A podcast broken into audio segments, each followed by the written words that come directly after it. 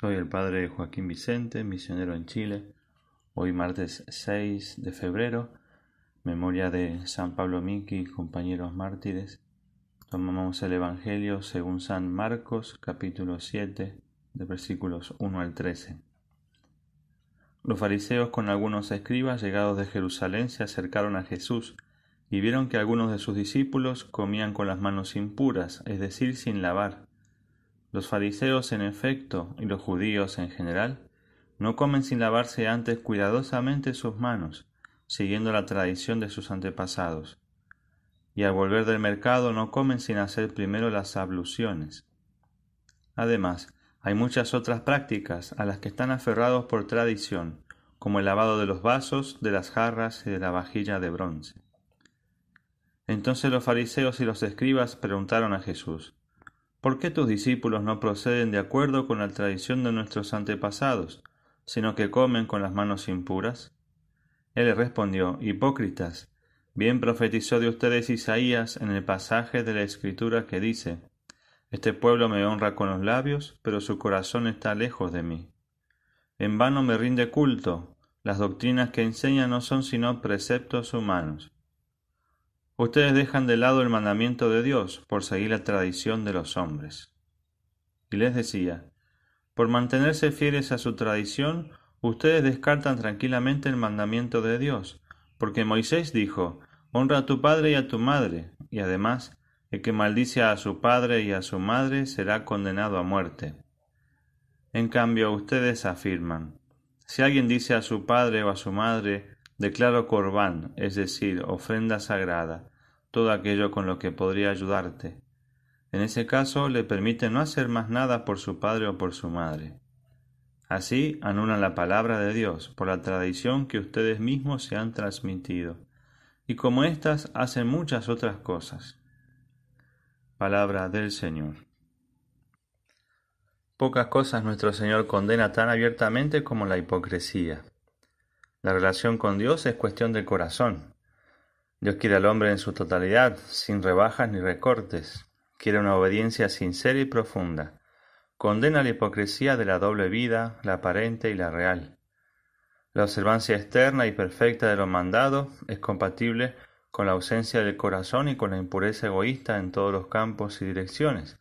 Y esto es abiertamente lo que condena nuestro Señor. Sucede con aquel pueblo, como decía Elías en el libro de los Reyes, Primer libro de los Reyes 18:21. Elías se acercó a todo el pueblo y dijo, ¿Hasta cuándo van a andar rengueando de las dos piernas? Si el Señor es Dios, síganlo. Si es Baal, síganlo a él. Pero el pueblo no le respondió ni una palabra. Y la disputa que hace resonar la acusación de Jesús de hipocresía es en torno a la verdadera pureza. La ley antigua, en efecto, remarcaba muy bien la impureza debida a lo que se podía o no comer, dice Levítico 11:41.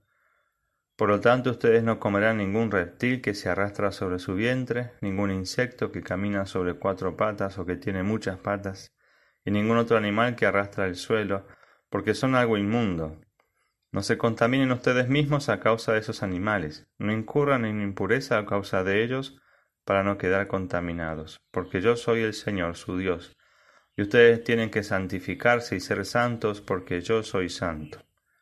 No incurran en impureza a causa de esos animales que se arrastran por el suelo. La enseñanza de Dios era claramente la necesidad de ser santos, pero debía, debía mostrarlas con leyes de este tipo. Más tarde, incluso a pesar de estas duras amonestaciones sobre la verdadera pureza, a San Pedro todavía le cuesta entender como leemos en el libro de los Hechos 10:14. Pero Pedro respondió, De ninguna manera, Señor, yo nunca he comido nada manchado ni impuro. Y la voz le habló de nuevo diciendo, No consideres manchado lo que Dios purificó. La hipocresía es una simulación especial. Consiste en aparentar exteriormente lo que no se es en realidad. Dice San Isidoro que el nombre de hipocresía tiene su origen en los cómicos que trabajaban en el teatro cubiertos con una careta o máscara para aparentar lo que no son, para simular un personaje. La hipocresía es entonces un vicio pariente de la mentira, se opone por tanto a la virtud de la veracidad, mientras que la persona veraz y sin doblez es real y franco expresando con sencillez lo que piensa y siente, por el contrario el hipócrita parece una cosa interiormente es otra. No es claro, guarda otras intenciones, abriga otros deseos, utiliza al prójimo para salir con lo suyo, es adulador, está lleno de promesas que nunca cumple. Y ante este gran mal que está al acecho de todos, tenemos principalmente dos grandes remedios, que son la vida interior, la buena vida interior y la sinceridad. Son remedios o actitudes y virtudes aparentemente contrapuestos, como veremos. Pero justamente el modo virtuoso de vivirlos es un equilibrio moderado por la reflexión, la prudencia. La vida interior es para una abundancia de riquezas espirituales y para limpieza de corazón, dice San Maximiliano María Colbe. La vida interior es primordial, la vida activa es la consecuencia de la vida interior, y no tiene valor más que si depende de ella. Quisiéramos hacerlo todo lo mejor posible, con perfección, pero si no está ligada a la vida interior no sirve para nada. Todo el valor de nuestra vida y de nuestra actividad depende de la vida interior la vida del amor de Dios y de la Virgen María, la Inmaculada. No son teorías ni dulzuras, sino la práctica de un amor que consiste en la unión de nuestra voluntad a la voluntad de la Inmaculada. Así dice San Maximiliano María Colbe, definiendo la vida interior como esa unión por amor de nuestra voluntad a la voluntad de la Virgen y por ella a la voluntad de Dios aunque se refiere más en primer lugar a religiosos, esto sirve para todos. Todos debemos cultivar vida interior en unión con Dios y la Virgen.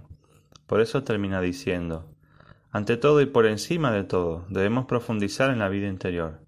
Si se trata verdaderamente de la vida espiritual, son necesarios los medios sobrenaturales. La oración, la oración y solamente la oración es necesaria para mantener la vida interior y su desarrollo. Es necesario el recogimiento interior.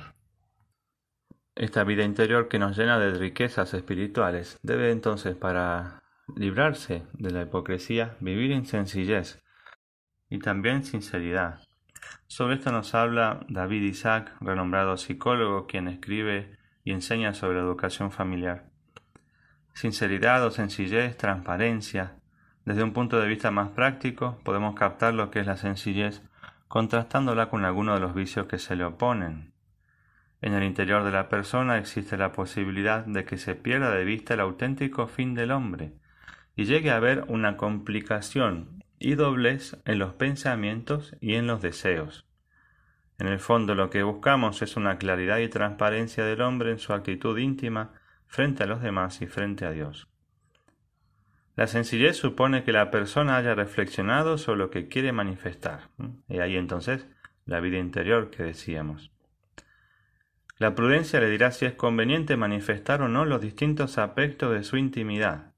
La sencillez le ayudará a actuar congruentemente con sus intenciones íntimas. Se trata de dejarse conocer para ayudar a los demás a mejorar y para poder mejorar personalmente. Esta virtud tiene su máximo sentido entonces en las relaciones con Dios, en las relaciones con los otros miembros de la familia y con los amigos, porque depende de la interrelación de intimidades. Entonces, viviendo con prudencia estos aspectos, estas virtudes, podemos ayudarnos contra la hipocresía. Una rica vida interior que se deja conocer con sencillez, pero con prudencia, no de igual manera a todos. El peligro de manifestar algo impropiamente o cuando no corresponde o a quien no corresponde implica el peligro de generar esta doblez, esta simulación, ya sea para resguardarse o para aparentar lo que no se es. Justamente a los fariseos Cristo les recrimina su falta de buen juicio y discernimiento. Hipócritas, ustedes saben discernir el aspecto de la tierra y del cielo, les decía nuestro Señor. ¿Cómo entonces no saben discernir el tiempo presente? Porque no juzgan ustedes mismos lo que es justo. La necesidad de librarse de la hipocresía por medio de la prudencia, combinando esa sencillez y esa vida interior. Y por último, ayuda mucho a la sinceridad, la magnanimidad.